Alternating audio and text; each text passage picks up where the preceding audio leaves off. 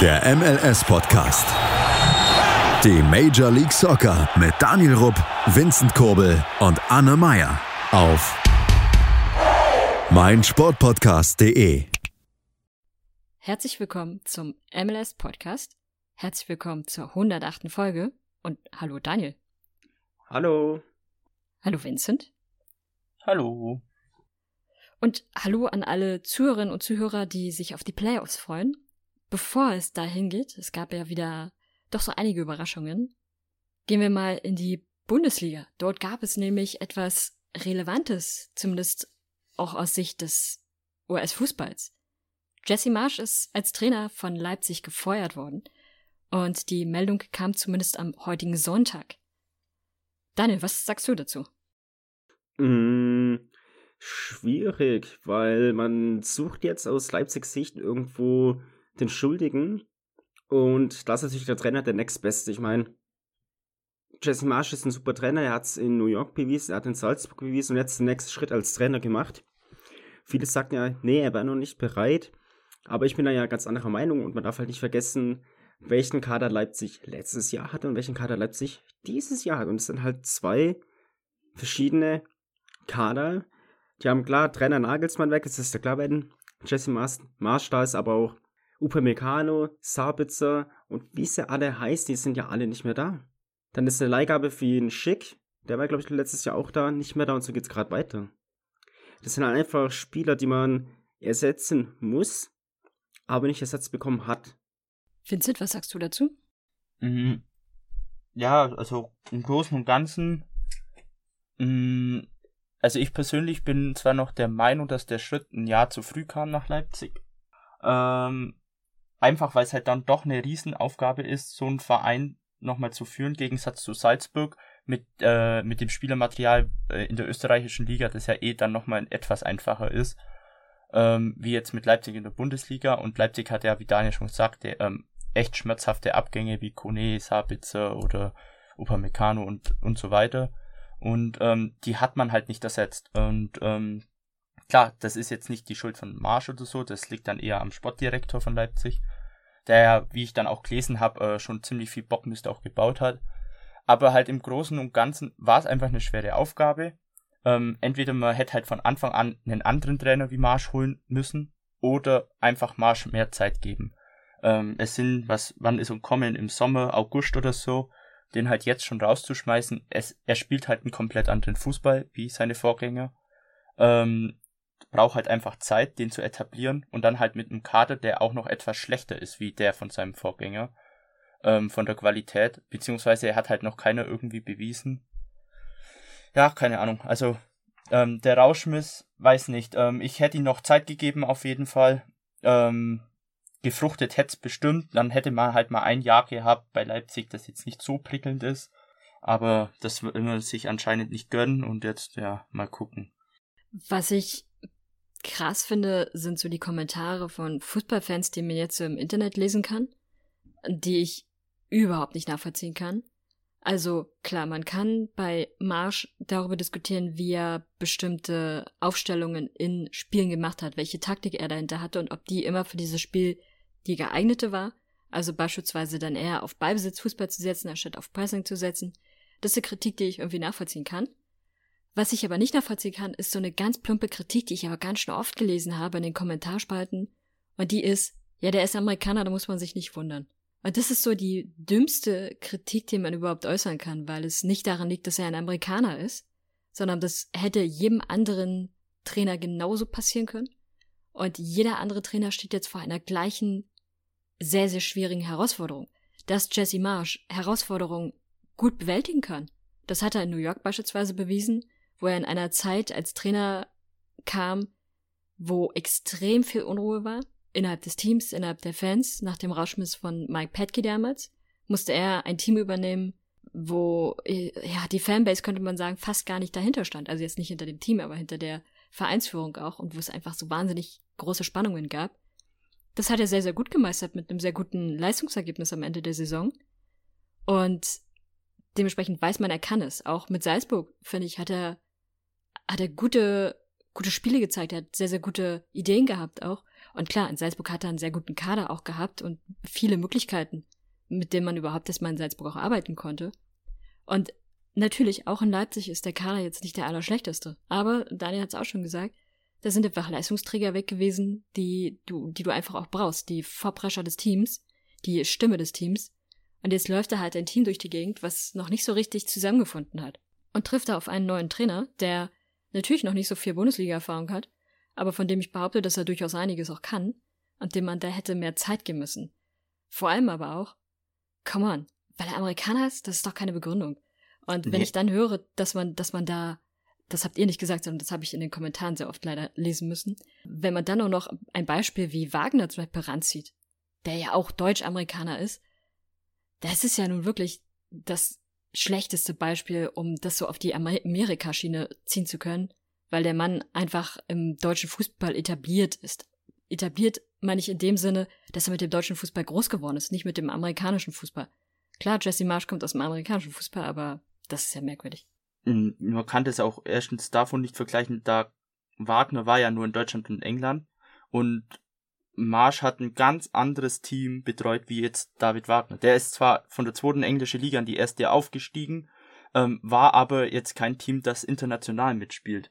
Ähm, er ist jetzt gerade auch bei, äh, bei den Young Boys und dominiert dort die schweizerische Liga, aber das ist halt dann wieder dasselbe, was er eben ein Marsch gemacht hat in Österreich. Was auch noch ein Beispiel vom amerikanischen Trainer ist, ist einfach Materazzo von Stuttgart. Ist auch Amerikaner. Und ähm, der hat letztes Jahr mit Stuttgart ähm, auch eine richtig starke Saison gemacht mit so einem Team.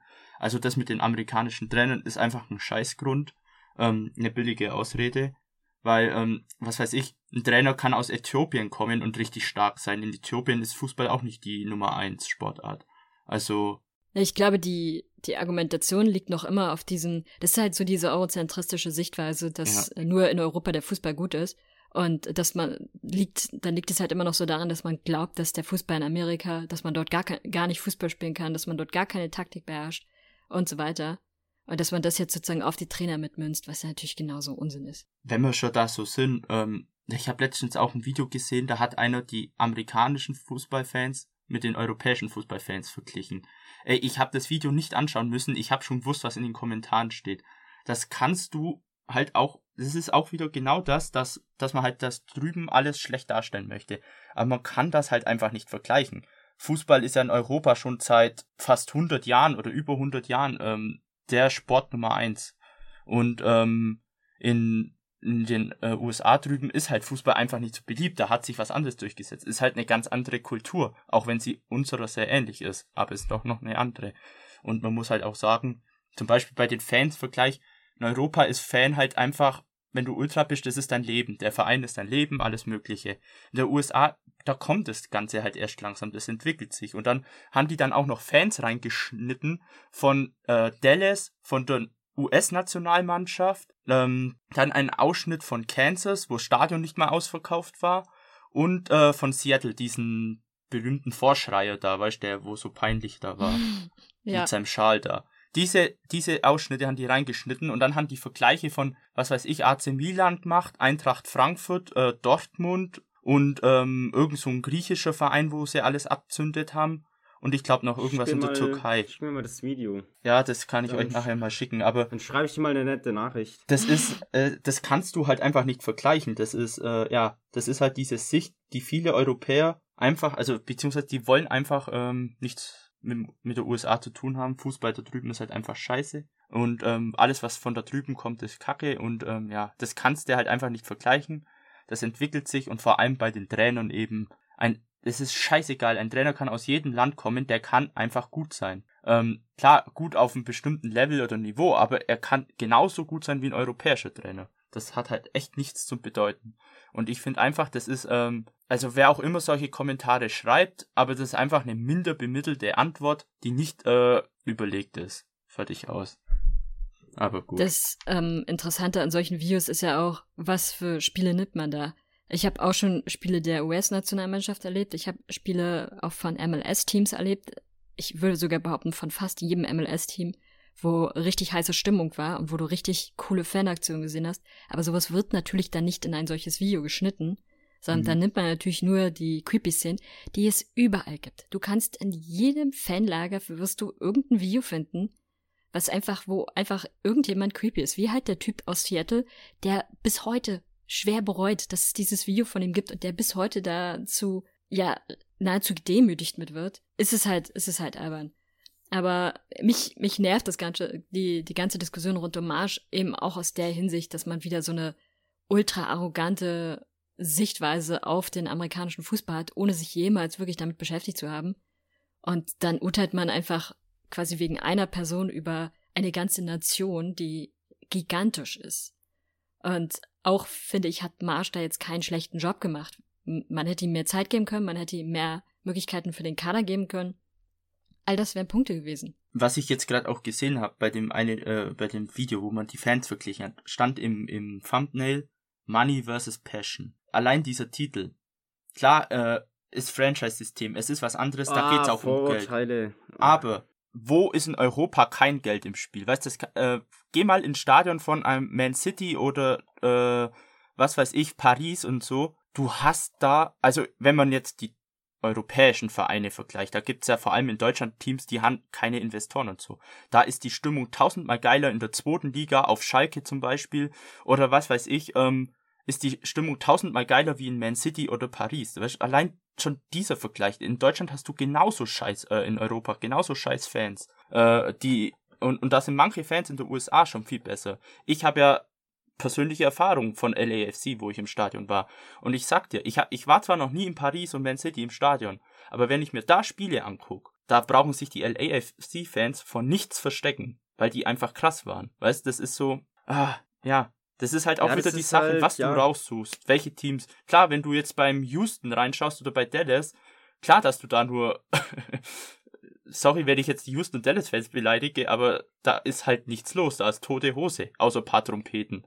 Weißt du? Ähm, ja, klar, dass man dann als Europäer ein Scheißbild auf die MLS kriegt, aber bei manchen Teams ist die Stimmung halt genauso geil wie in irgendwelchen europäischen Stadien. Ja, das ist halt der springende Punkt. Ich meine, du kannst so Videos, ich weiß, ich, ich will jetzt nicht auf sowas äh, rumhacken oder so, aber du kannst halt Videos erstellen und halt es so dermaßen schlecht aussehen lassen. Ich meine, wir können jetzt auch ein Video erstellen, wo wir sagen werden, hier äh, Fans USA versus Fans Deutschland, der Nationalmannschaft, sage ich jetzt einfach mal.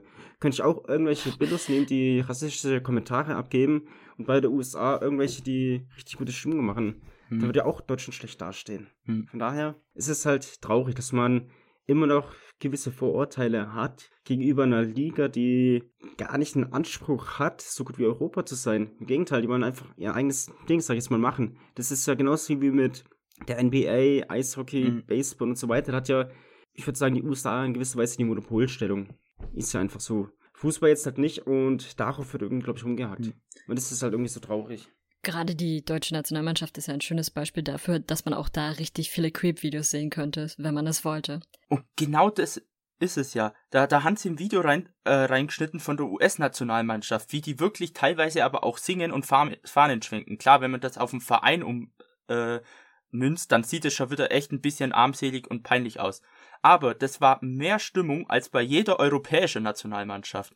Wer sitzt bei Deutschland im Stadion und singt Fangesänge, die nicht irgendwie vom DFB oder DFL vorgegeben sind, irgendwelche Scheißchoreos? Wer macht das in Europa? Äh, in der USA? Niemand. Die singen da wirklich ihre eigenen Songs mit und, und schwenken halt dann auch ihre paar Fahnen. Aber in Europa Naja. macht das halt keine Sau. Aber man schneidet dann halt ein Nationalmannschaftsvideo rein, wo man Verein, äh, Vereine vergleicht. Weißt du, das ist allein das ist schon wieder. Naja. Schwenkt mal in Deutschland im Stadion, wenn die Nationalmannschaft spielt eine Deutschlandfahne und singt Deutschland. Ja. Ich weiß nicht, ob das so gut kommt. ja, aber jetzt auch bei den anderen Ländern ist nichts los. Bei den Franzosen ist vielleicht noch relativ gut was. Ja, die schwenken ihre weiße Fahne schon vor Anpfiff, das weiß ja jeder. aber halt auch bei den anderen Nation in Spanien, wenn ich da Nationalmannschaft angucke, zum Beispiel, tote Hose. Aber der, der Punkt ist ja auch, klar ist die Stimmung, wenn man das mal auf die Na Nationalmannschaften runterpackt, ist die Stimmung zwischen beispielsweise einem Spiel Deutschland gegen Frankreich natürlich äh, super. Also du hast, wirst da viele Fans im Stadion haben, die richtig Bock auf das Spiel haben. Das hast du auch in den USA, wenn es gegen ein Spiel oder um ein Spiel geht gegen Kanada oder gegen Mexiko zum Beispiel. Aber die allermeisten Spiele, die stattfinden, und trotzdem sehen sich das übrigens sehr viele Leute an, sind halt gegen extrem kleine Fußballnationen. Und das sind meistens einfach gar keine schönen Spiele, weil es da einfach nur darum geht, dem Gegner die Beine zu brechen und nicht wirklich um da Fußball zu spielen. Das ist ja auch das, was innerhalb der US-Nationalmannschaft immer wieder kritisiert wird, dass die Spiele auf dem CONCACAF-Umfeld sozusagen gar keinen Spaß wirklich machen, weil es da eben nicht so um Fußball geht, sondern da wird einfach nur raufgeprescht und man dann doch lieber eigentlich gegen europäische Teams spielen würde, weil es einfach auch ein anderer Fußball ist. Abgesehen mhm. jetzt natürlich von den hochklassigeren Teams des Deutschen. Aber äh, eine Sache wollte ich noch sagen. Was ich auch merkwürdig finde, ist sowieso der komische Versuch der Fußballkulturen zu, zu vergleichen, einfach weil generell die Sportkultur in den USA eine komplett andere ist als die in Europa. In den USA ist es üblich, dass du neben dem Gegner sitzt, als Fan auch, und das auf die Reihe bekommst, dich nicht gegenseitig auf die Nase boxen zu müssen. In Europa ist das eher selten möglich. Aber ich finde genau, das macht eigentlich den amerikanischen Sport, und das betrifft alle Sportarten, ziemlich gut aus, dass du da neben dem gegnerischen Fan sitzen kannst. Und klar, da gibt's schon mal die spitze Bemerkung, wenn man gerade führt. Und dann. Ja, das ist Fußball. Das ist nicht nur Fußball, ist auch Basketball, ist auch ja, Football. Das ist das Coole daran, dass du so dein Gegen, nicht gegen deinen Gegenübersitzer oder dem anderen halt wirklich so ein bisschen aufziehen kannst, wenn sie jetzt gerade hinten liegen. Genau, und, und nach dem Spiel geht, geht man zusammen Bier trinken und man verlässt friedlich das Stadion, hat sich über ein Spiel angesehen und hatte Spaß. Wenn man verloren hat, hatte man vielleicht keinen Spaß. Und darum soll es ja eigentlich im Sport gehen. Und es soll nicht im Sport darum gehen, sich gegenseitig zu hassen. Und das ist das, mhm. was ich immer am europäischen Fußball einfach auch viel zu oft, viel zu merkwürdig finde. Klar, Choreografien sind cool. Die gibt's in der MLS genauso. In, mhm. du findest in der, in der Bundesliga findest du auch Teams, die keine Choreografien oder Fanclubs, die keine Choreografien machen. Du findest in der MLS welche und du findest in der Bundesliga welche, die es machen und in der MLS genauso. Also das ist halt so unterschiedlich, finde ich, sind sie an sich gar nicht, sondern lediglich die Art und Weise, wie sich Spiele angesehen werden, unterscheiden sich dann halt in mhm. dem Punkt. Das ist ja, was ich halt auch schon vorhin mal erwähnt habe, in den USA ist halt einfach das Franchise-System verbürgert. Oder die kennen es halt nicht anders. Das kennen wir halt in Europa nicht. Und klar ist es, oh, oh Geld, Geld, weißt du.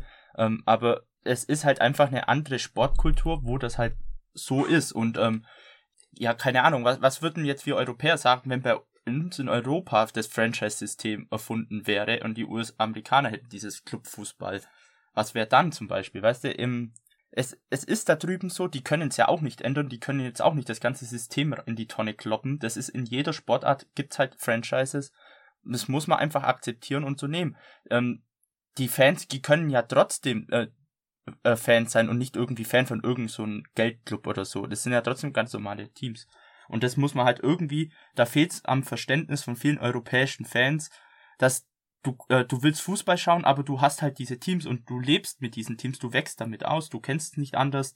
Ähm, da fehlt halt ein bisschen dieses Verständnis einfach. Die Amerikaner sagen ja auch nicht, auch die Europäer sind scheiße, die haben ja, äh, die haben Tradition oder so, weißt du. Das sagt ja auch keiner da drüben. Ja. Ja.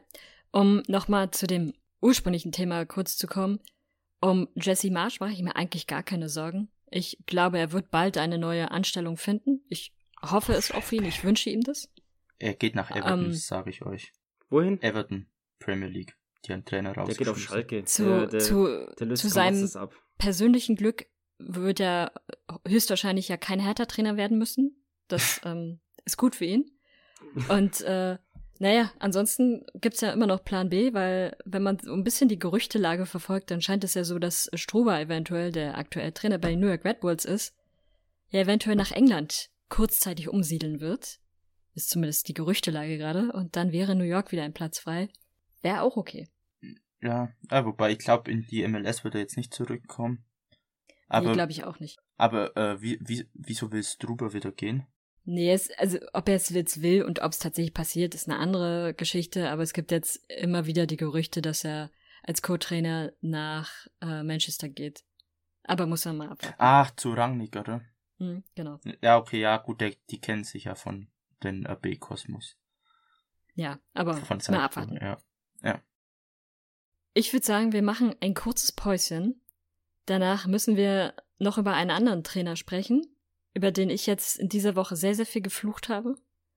Und dann gibt es noch Playoffs, wo die eine oder andere Person hier auch sehr, sehr geflucht hat. Also Bleibt dran, bis gleich beim MLS-Podcast auf meinsportpodcast.de. Hey, Malte Asmus von meinsportpodcast.de hier. Ab März geht's weiter mit unseren 100 Fußballlegenden. Staffel 4 bereits. Freut euch auf Zlatan Ibrahimovic, Michel Platini, Cesar Luis Minotti, Paolo Maldini, um nur mal vier zu nennen. Und bis wir mit der vierten Staffel kommen, hört doch einfach noch mal rein in die bisherigen drei Staffeln. Ronaldinho, Sepp Meyer, Gary Lineker, Lothar Matthäus und viele weitere warten da auf euch. 100 Fußballlegenden. Jetzt überall, wo es Podcasts gibt. Willkommen zurück beim MLS Podcast auf meinsportpodcast.de. Und wir haben gerade noch eine Kleinigkeit in Sachen Jesse Marsch vergessen. Vincent, du wolltest nämlich dreimal was sagen und hast es immer wieder vergessen. Das müssen wir noch dazu packen. ja, eigentlich einfach nur, was ich auch jetzt irgendwie nicht so ganz verstehe. Ähm, Marsch hat ja die letzten Spiele vom Fernseher verbracht, wegen Corona, glaube ich, war's. Und ähm, da verstehe ich halt nicht, wieso ihn man dann jetzt feuert. Denn ähm, er hatte ja, wenn er Corona war, durfte er nichts mit dem Team machen, weder trainieren noch coachen. Ähm, klar, er wird seine Anweisungen wahrscheinlich gegeben haben an die Co-Trainer, aber die werden auch ein bisschen ihren eigenen Stiefel machen, da bin ich mir sicher. Und allein deshalb finde ich es jetzt schon ein bisschen auch kritisch, wieso man ihn dann feuert. Ähm, hätte man ihm vielleicht dann noch ein, zwei Spiele gegeben. Bis zur Winterpause sind es, glaube ich, jetzt noch drei Spiele. Die hätte man doch nochmal Jesse Marsch durchspielen können. Vielleicht hätte er ja wieder überzeugt, weißt du. Dann, ähm, dann entweder wärst du mit Siegen gegangen und hättest ihn danach gefeuert, weil sie ihn so oder so gefeuert hätten, oder sie hätten gesagt, okay, doch, er kann es ja doch noch, guter Fußball. Oder es wären halt einfach Scheißspiele gewesen und dann feuert man den Trainer halt zur Winterpause. Was weiß ich, aber ja. Dann müssen wir jetzt noch über einen anderen Trainer reden über den ich jetzt in der vergangenen Woche wirklich mal wieder am Ragen war. Es geht mal wieder um Andonowski, dem Trainer vom US Women National Team. Die US-Frauen haben in dieser Woche gegen Australien gespielt. Und das war ein Spiel, was mich an die Olympischen Spiele erinnert hat. Und an den Olympischen Spielen hatte ich ja mehrfach kritisiert, dass die Spielweise, die dort stattfindet, eine komplett andere ist, als sie es sonst immer war. Und das ist eine Spielweise, die einfach wahnsinnig unattraktiv ist zu sehen. Ähm, das meiste, was man gemacht hat, waren übrigens weite Bälle nach vorne. Super wahnsinnig interessant. Und es ist immer wieder aufgefallen, dass er einfach so gar nicht zu diesem Team passt. Er mit seiner Einstellung, seiner Spielweise, dieses aggressive Spiel, was die US-Nationalmannschaft sonst immer ausgemacht hat, ist komplett weg. Und es liegt nicht daran, dass man die ganzen Spielerinnen ausgetauscht hätte, sondern es liegt einfach daran, dass der Trainer natürlich die Strategie vorgibt und die Strategie ist eben eher die Strategie weite Bälle nach vorne und sich dann auch mal über längeren Zeitraum hinten reinzustellen. Das äh, kann man natürlich irgendwie mal hin und wieder machen, aber die Spiele, die man mittlerweile vom US Women National Team sieht, sind einfach nicht das, was sie waren und was sie sein könnten, weil die Spielerinnen an solches sind nicht schlechter geworden, aber die Taktik passt halt gar nicht zu dem Team und nicht zu der Philosophie. Und ich frage mich langsam wirklich, warum dieser Trainer weiter ein Trainer sein darf, von dem ich ehrlich gesagt so langsam auch sagen muss, da fehlt mir dann auch das Verständnis, dass er die Qualifikation dafür haben sollte, um Trainer zu sein eines Nationalteams, was nicht mehr so spielt, wie es eigentlich spielen müsste und wie man es auch erwartet. Also klar, er war bei Kansas City, war er Head Coach über äh, ein paar Jahre, drei oder vier Jahre waren's. Und auch bei äh, Seattle war er Head Coach, also jeweils bei den Frauen. Aber trotzdem, da war er übrigens nur ein Jahr, also nicht besonders lang. Aber trotzdem ist das bisher alles andere als überzeugend und das macht eigentlich gar keinen Bock so richtig auf die Zukunft. Vielleicht, naja, wenn Jesse Marsh Zeit hat, kann er es ja zumindest mal eine Zeit lang übernehmen, bis es dann eine Person gibt, äh, auf die man da, ähm, die, die da richtig Bock drauf hat, dieses Nationalteam zu trainieren. Mir würde beispielsweise eine äh, Ambi Rambach einfallen, die eine langjährige Nationalspielerin war, von der ich mir vorstellen kann, dass sie es gut kann. Aber es gibt auch gerade im Frauenkosmos gibt sehr, sehr viele ehemalige Spielerinnen und auch Trainerinnen, die diesen Posten hervorragend übernehmen könnten und man nicht auf ihnen angewiesen ist. So viel dazu. Habt ihr euch das Spiel angesehen? Wahrscheinlich nicht, oder? Mhm. Nee. Es war gefühlt führte man irgendwie 78 Minuten oder so, ich weiß nicht mehr, wann das Tor gefallen ist, äh, führte man mit 1 zu 0. Das Spiel dümpelte so vor sich hin und dann plötzlich schoss Australien den Ausgleich. Und es war einfach komplett unnötig. Und seine Philosophie, dass man, dass man keine Fehler machen darf, die ist ja super klasse, hilft halt nur überhaupt nicht.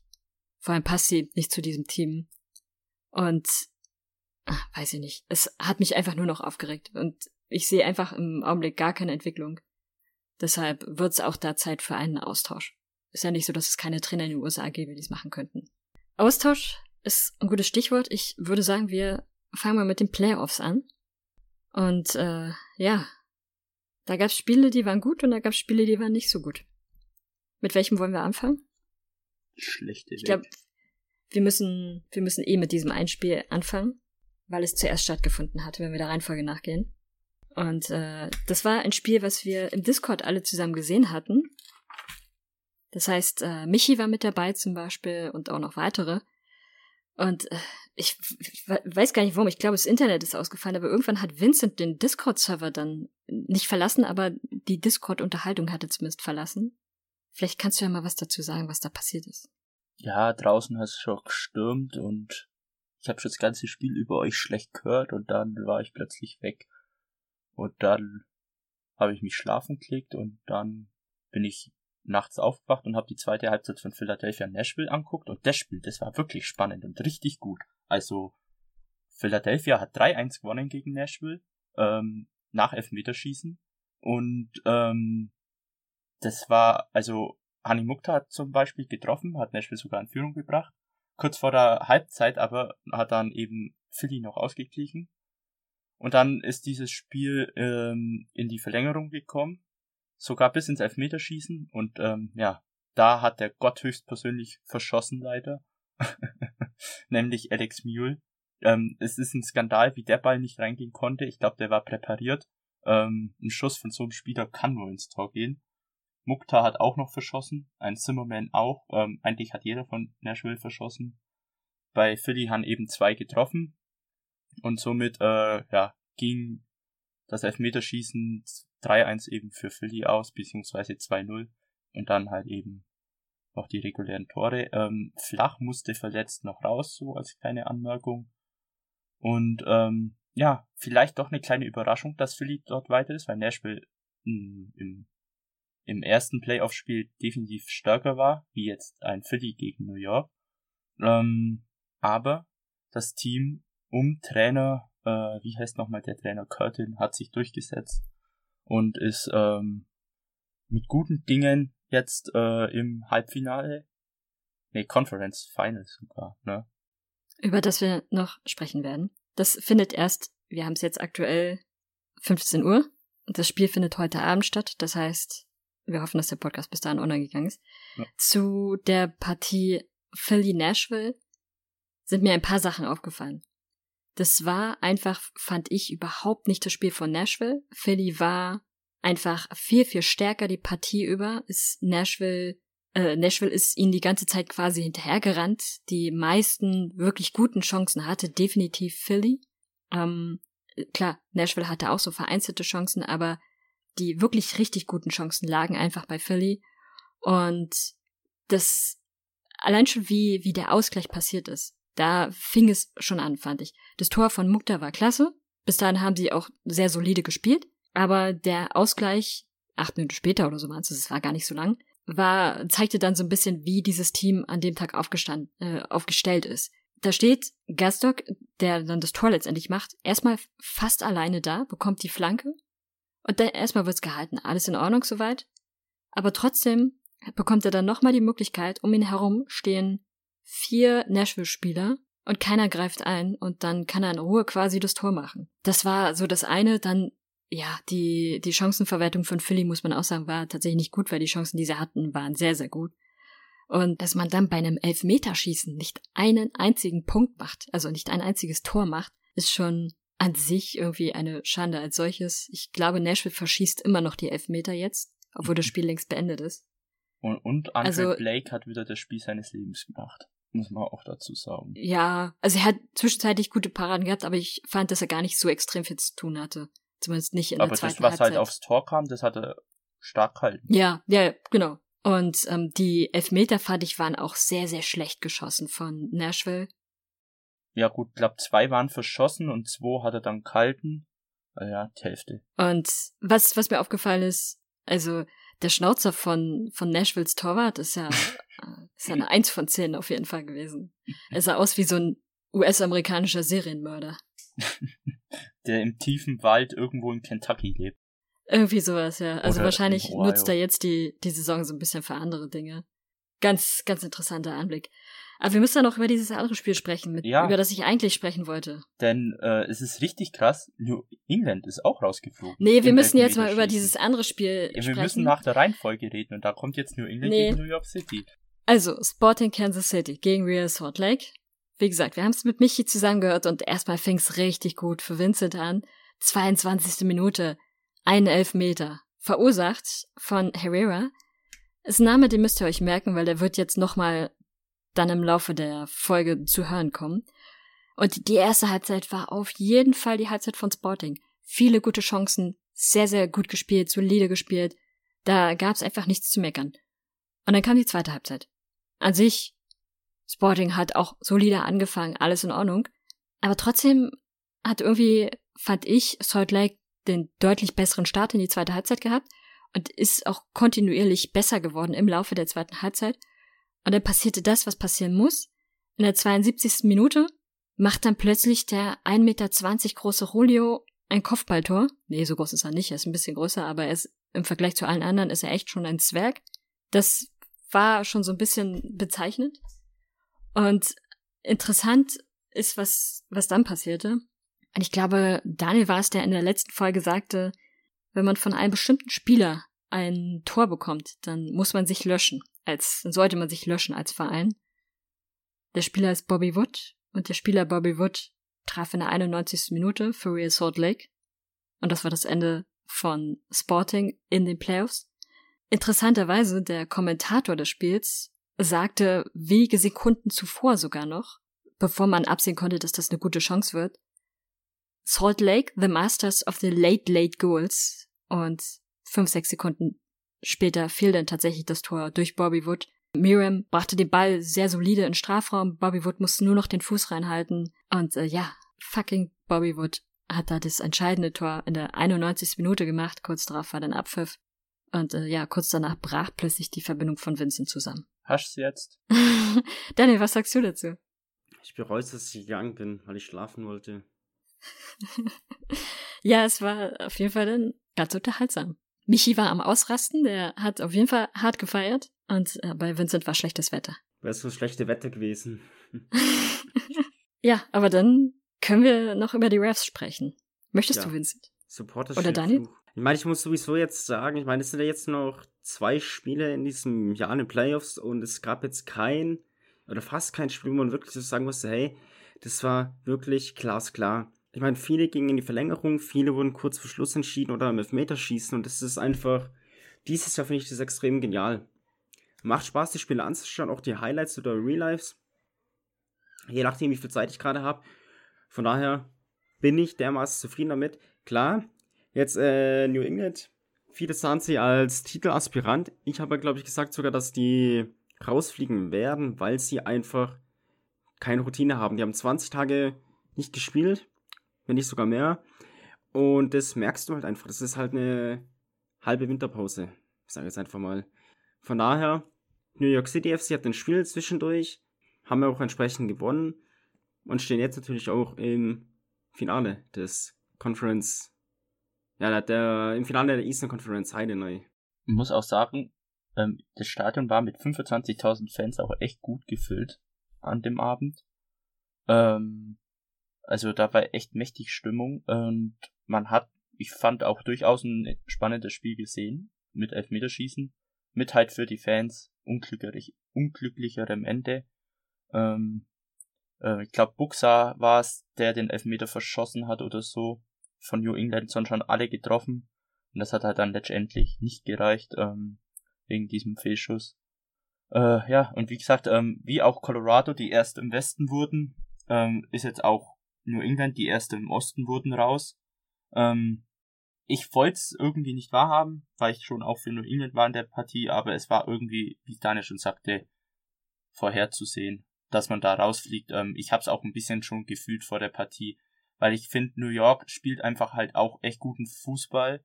Auch äh, in der Regular Season und auch im letzten Playoff-Spiel haben die eigentlich gar nicht so schlecht performt. Und die waren halt einfach drin in ihrem Spielfluss.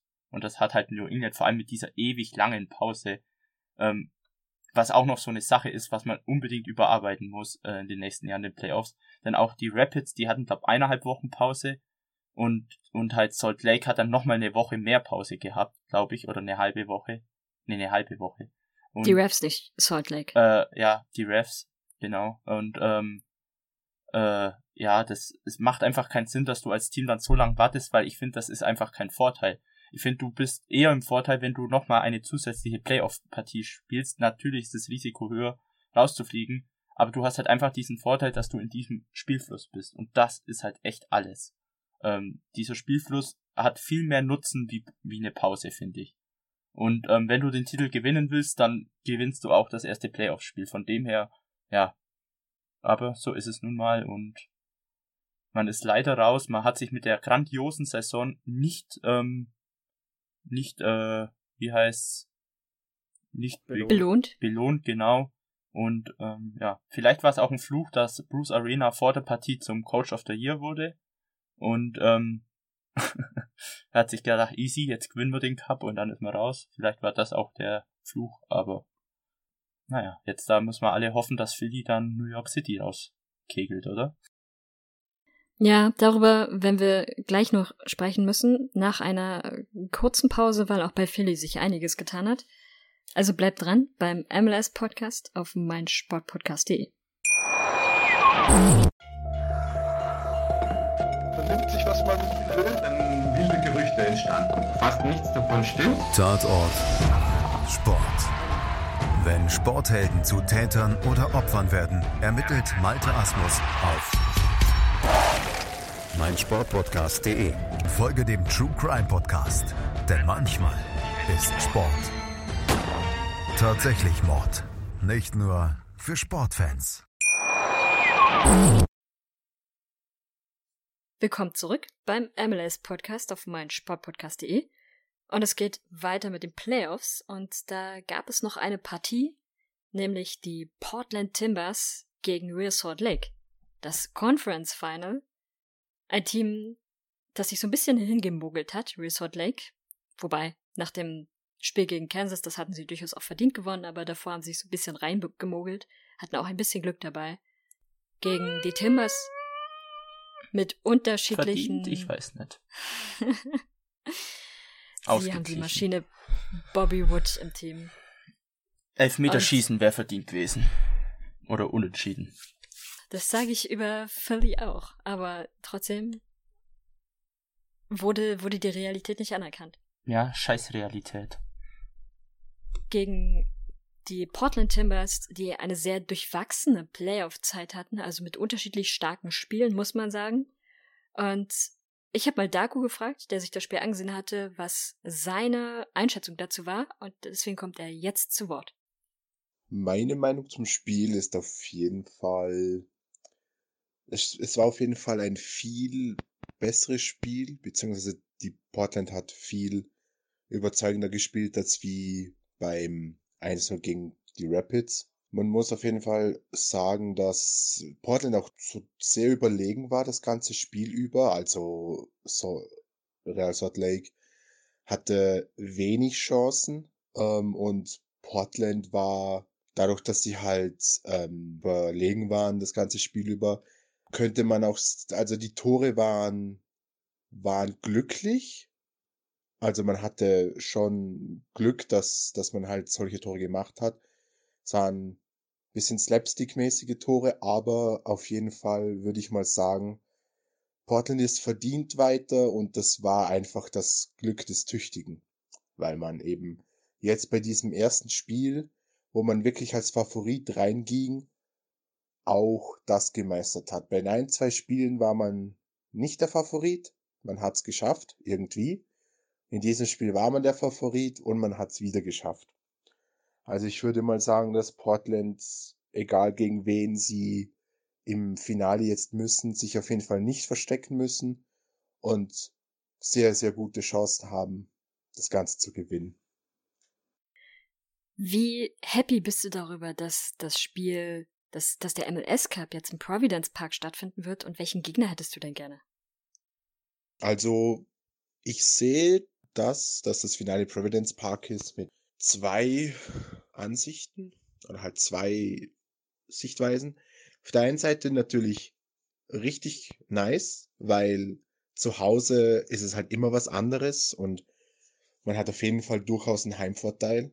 Und ich sehe schon, dass man den in Providence Park auf jeden Fall hat. Von daher gut. Aber auf der anderen Seite sollte man das dann doch verlieren, irgendwie, schmerzt es natürlich viel, viel mehr. Weil zu Hause das Finale verlieren ist einfach, einfach ähm, Worst Case. Also so kurz vorm Ziel und dann zu Hause geschlagen werden. Und der Finalgegner, den ich mir wünsche, ich würde jetzt aus dem Bauch heraus sagen, hm, ich glaube New York City wäre mir wahrscheinlich lieber, weil ich glaube, dass sie grundsätzlich der Schwächere sind von den beiden. Aber ja, man muss halt schauen. Ich weiß nämlich nicht, weil ich glaube, die, weil Union hat, glaube ich, Verletzte oder so. Aber wenn man jetzt beide Teams mal hernimmt, ist mir, glaube ich, New York City auf jeden Fall lieber, weil die Wahrscheinlichkeit, sie zu schlagen, sehe ich persönlich höher. Ja, also ähm, ich weiß nicht, ob man jetzt da auch sagen kann, wer gerade schlechter oder besser ist von den zwei Teams. Ich verstehe, wieso er New York City nimmt. Ähm, ähm, Würde ich jetzt auch, wenn ich mich entscheiden müsste, weil Philly einfach ein bisschen stärker auch ist, aber ähm, immerhin hätte es ja New York City auch bis ins Finale geschafft, wenn sie es schaffen.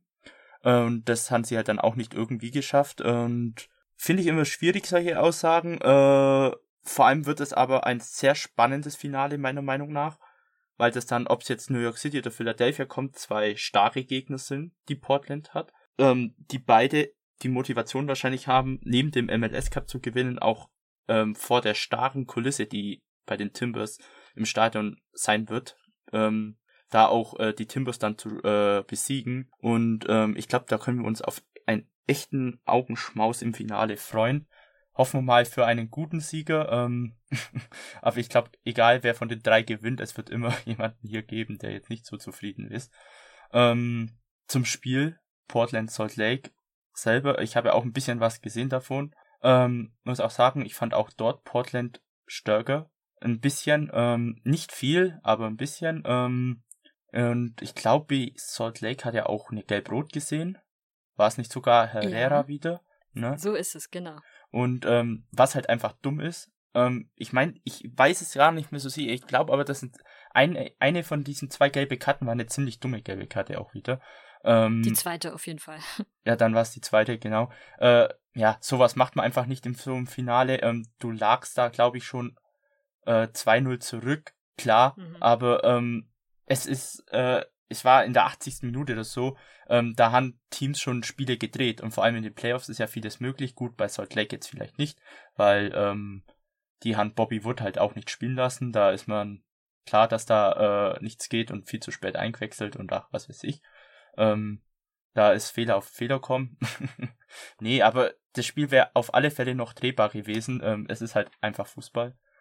Ähm, aber somit haben sie sich selbst einfach den Kopf abgeschlagen. Portland hat es über die Zeit gebracht. Und ich finde auch, ich bin ehrlich gesagt froh, so sympathisch mir Salt Lake auch ist, aber so, so wenig hätten sie es auch verdient, äh, ins Finale zu kommen, spielerisch. Da war halt Portland doch einfach ähm, hatten die doch ein bisschen mehr dafür getan, ins Finale zu kommen, ähm, haben, haben sich mehr reingelegt und ähm, auch schönere Spiele abgeliefert. Und ähm, ja, wie gesagt, ähm, von der Stimmung her werden wir dann jetzt ein geiles Finale erleben. Ich fand ehrlich gesagt, dass die Timbers deutlich stärker waren als Real Salt Lake. Bei denen hatte ich den Eindruck, dass sie einfach einen ganz miesen Tag erwischt haben. Sie wirkten überhaupt nicht so, als wenn sie so richtig zusammenpassen würden. Naja, wann haben sie keinen Konstrukt? miesen Playoff-Tag erwischt, wenn man das Seattle-Spiel anguckt zum Beispiel? Ja, na gut, aber da hat das Konstrukt funktioniert. Die Verteidigung hinten stand da bombenfest. Ja, stimmt, da, ja. Also da hätte die Infanterie kommen können. es wäre trotzdem kein Tor gefallen. Aber, also, allein die beiden Tore, die sie gefallen sind. Und mhm. da gebe ich am allerwenigsten eigentlich sogar dem Torwart von Real Salt Lake die Schuld, sondern am ersten Tor kann man das ziemlich genau mit einem Namen beurteilen. Das, das war, war das nicht dieses Ping-Pong-Tor da? Ja, Oh. ja, ja, genau. Und äh, dieses Ping-Pong-Tor sah so aus, dass zwei Real Salt Lake Verteidiger quasi den Ball am Fuß hatten und beziehungsweise der Ball, der eine Verteidiger wollte den Ball rauskicken, das klappte nicht so richtig, landete vor den Füßen von Herrera, der den Ball dann rauskicken wollte und das aber so schlecht gemacht hat, dass der Ball einfach gegen die Beine von Felipe Mora knallte und daraufhin ins Tor rollte. Und besagter Herrera, der auch im letzten Spiel schon, hat er da nicht auch schon mal einen Elfmeter, da hat er einen Elfmeter verursacht gehabt? Ja, genau, der er hat dann Elfmeter Tor verursacht. verursacht und ist später auch noch mit Gelb-Rot vom Platz geflogen. Also da, ich habe mir jetzt den Kader von Real Salt Lake noch nicht angesehen. Es, in dieser Woche ist ja bekannt gegeben worden, welche Spieler weiter verpflichtet werden und welche nicht. Ich weiß nicht, ob er mit auf der Liste stand, aber das wäre für mich ein Spieler, da könnte man eventuell drüber nachdenken. Also wenn er das häufiger macht, dann ist das ja schon brutal bösartig. ich, will ja, also so eine kleine Off-Topic-Anekdote zu Herrera, aber ich will ja nicht sagen, das kommt ja nicht von ungefähr, aber ich hatte den mal in FM äh, zu Kaiserslautern geholt und da hat er einfach drei Eigentore in der Saison gemacht und zwei rote Karten, also es, es, ich glaube, äh, die haben den entweder richtig gut nachgebastelt in FM oder halt erstellt oder äh, keine Ahnung, aber der Typ, ähm, ja, es, es, es, es irgendwie hat's mich nicht gewundert, dass er so viel Pech hat und ähm, ihm solche Slapstick-Aktionen äh, passiert sind. Äh, ja. Und zum Kader bekannt gab, ich glaube, Salt Lake hat den Kader noch nicht bekannt gegeben, da sie ja erst rausgeflogen sind und noch dabei waren. Stimmt, das kann auch sein, dass das auch noch kommt. Ja. Das zweite Tor war von Moreno und ähm, auch da würde ich dem Torwart die wenigste Schuld geben. Der hat sich tierisch darüber geärgert, aber das war einfach auch so ein bisschen Pech. Der Ball knallte gegen den Pfosten und äh, kam dann ins Tor einfach. Also er ist einfach schlecht abgeprallt, das war Pech. Ähm, aber die Fehler waren schon davor. Die Verteidiger von Real Salt Lake haben Moreno einfach quasi gefühlt über das komplette Spielfeld freundlich begleitet, wie so ein Begleitservice, aber sie sind nicht eingeschritten und haben ihn einfach gewähren lassen. Also da darf man sich dann auch nicht wundern und auch da war meines Erachtens nach Herrera wieder einer der Großbeteiligten. Also ganz mieses Spiel von dem Herrn. Weiß ich nicht. Das, wenn er im Team bleibt, dann muss das auf jeden Fall deutlich besser werden. Er ist damit jetzt quasi der, ähm, ach, wie heißt denn mein, äh, mein Freund aus Orlando? Äh, ähm, Ich habe ihn schon vergessen, weil er jetzt aus der MLS raus ist. Ich bin so dankbar darüber, dass mir der Name entfallen ist. Vier Buchstaben. Rowe. Also, Was? Nein. Nani. Nani, genau. ah, Das, was Nani letztes Jahr in Orlando gemacht hat, war jetzt in dem Fall Herrera für Real Salt Lake. war das nicht ganz eher bitter. Brian Rowe? Nee, nee. Der hat doch auch immer so Scheiße gebaut. Ja, aber Nani war viel schlimmer. Auf jeden Fall, für Real Salt Lake ist es super, dass sie bis dahin gekommen sind, aber ich muss auch sagen, viel weiter hätten sie es nicht verdient, da jetzt noch ähm, weiterzukommen. Die Timbers waren meines Erachtens nach definitiv das stärkere Team. Und äh, ja, dann, wenn, wenn du dazu nichts zu sagen hast, Daniel, dann können wir noch über die Partie des heutigen Abends sprechen. Sprechen wir über das Spiel heute Abend. Meine kein Portland. Philly gegen den New York City FC. Und wir müssen über Philly sprechen. Philly kaputt. Ich weiß nicht genau, was, was da, was da los ist bei Philly, aber Philly hat aktuell elf Spieler, die unter Covid-Protokoll stehen. Das heißt, diese elf Spieler dürfen nicht spielen. Und davon sind sechs Spieler aus der Startelf. Hm. Ich glaube, unter anderem Kai Wagner ist dabei. Kai Wagner ist mit Andre dabei, Blake, Bedoya oder? ist dabei, Ist Blake Ähm, auch dabei gewesen? Blake ist mit dabei, genau. Joe Bendick ist mit dabei, äh, Glasness ist mit dabei, Jack Elliott, Powell, also, äh, Elisio ist mit dabei, äh, Sullivan, äh, Corey Brook und Santos. also man kann sagen, was man will, aber Philly ist wirklich, ähm, ich, ich will jetzt nicht dieses vulgu äh, vulguläre Wort da sagen, ähm, aber Philly ist richtig am Arsch. Also, ähm, die spielen eigentlich mit einer kompletten B11, kann man eigentlich so sagen. Ähm, sie haben keinen Andrew Blake, ich hoffe, dass Matt Freeze spielt. Ich glaube, der hat schon mal ein paar Spiele gespielt, als Blake kurz verletzt war. Und da war er wirklich gut. Ähm, ich hoffe, dass sie ihn wieder einsetzen in den Playoffs, auch wenn er noch relativ jung ist. Ähm, aber sonst, Klesens ist der Abwehrchef äh, hinten drin.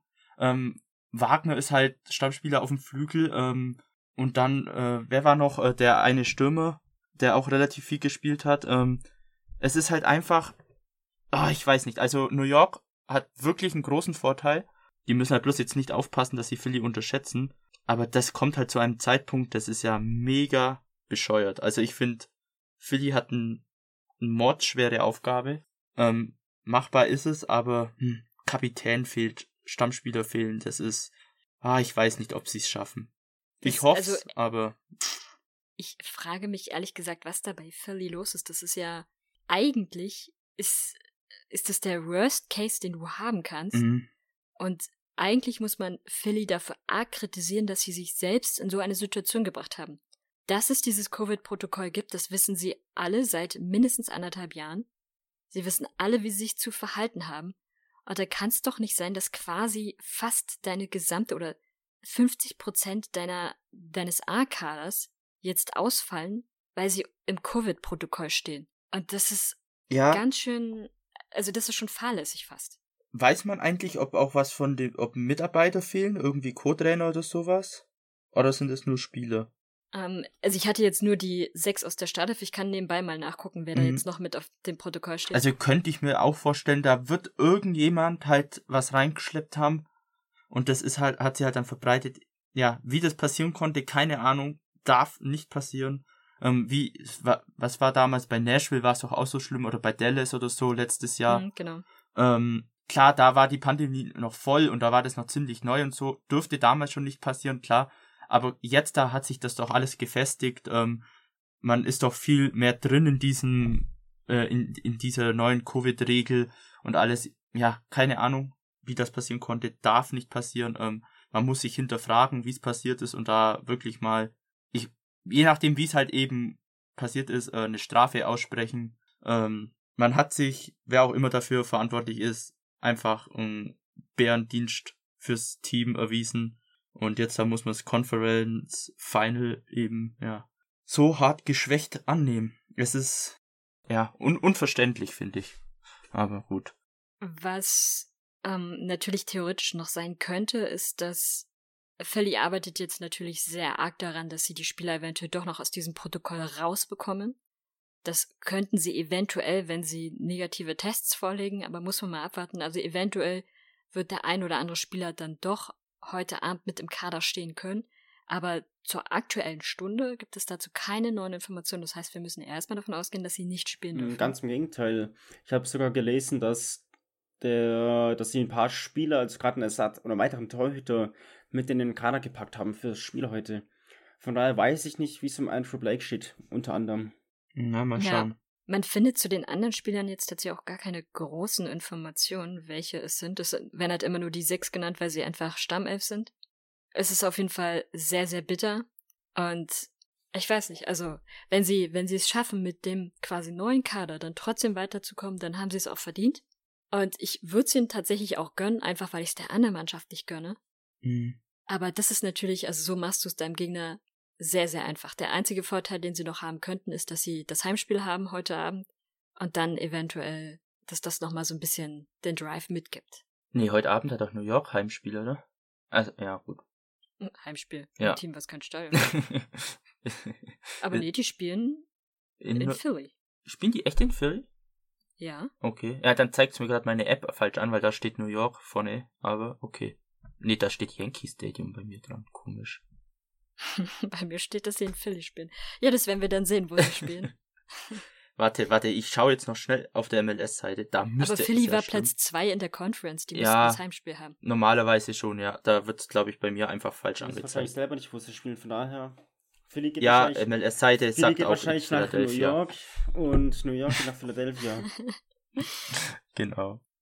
Was ja, was ja auch ein bisschen witzig gewesen wäre, ähm, das Spiel wird ja jetzt im Providence Park stattfinden, aber es gab so einige, die gehofft hatten, dass Will Salt Lake weiterkommt, einfach damit das Spiel in einem Baseballstadion stattfinden wird. Der Providence Park ist übrigens auch eigentlich einer. Und ähm, dann gab es jedoch die Überlegung, es kann sein, dass das Spiel dann gar nicht im Yankee Stadium stattfindet, sondern in der Red Bull Arena. Das wäre gleich wieder doppelt makaber gewesen. Aber dafür hätte halt New York erstmal ins Finale kommen müssen. Genau, dafür müssen sie, also ich meine den New York City FC. Ja. Dafür müssen sie, müssten sie ins Finale kommen, aber Gegner macht es ihnen ja ziemlich einfach. Bis jetzt, ja. Ah, da bin ich Für- echt mal gespannt.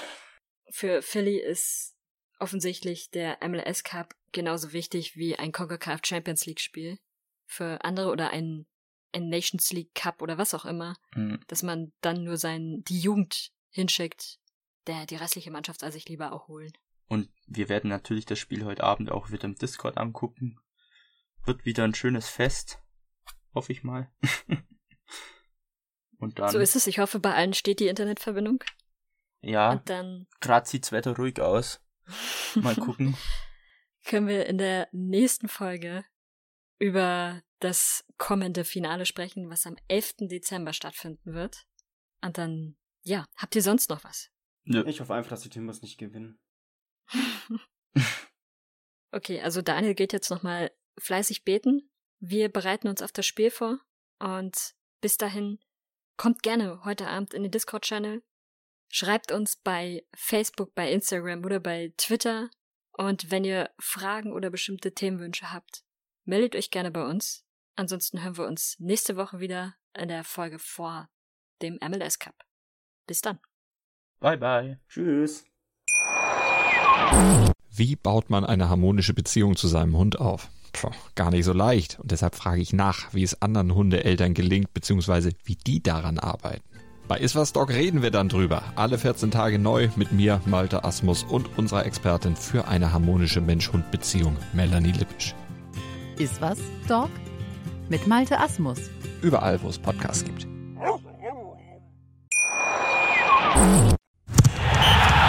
Der MLS-Podcast.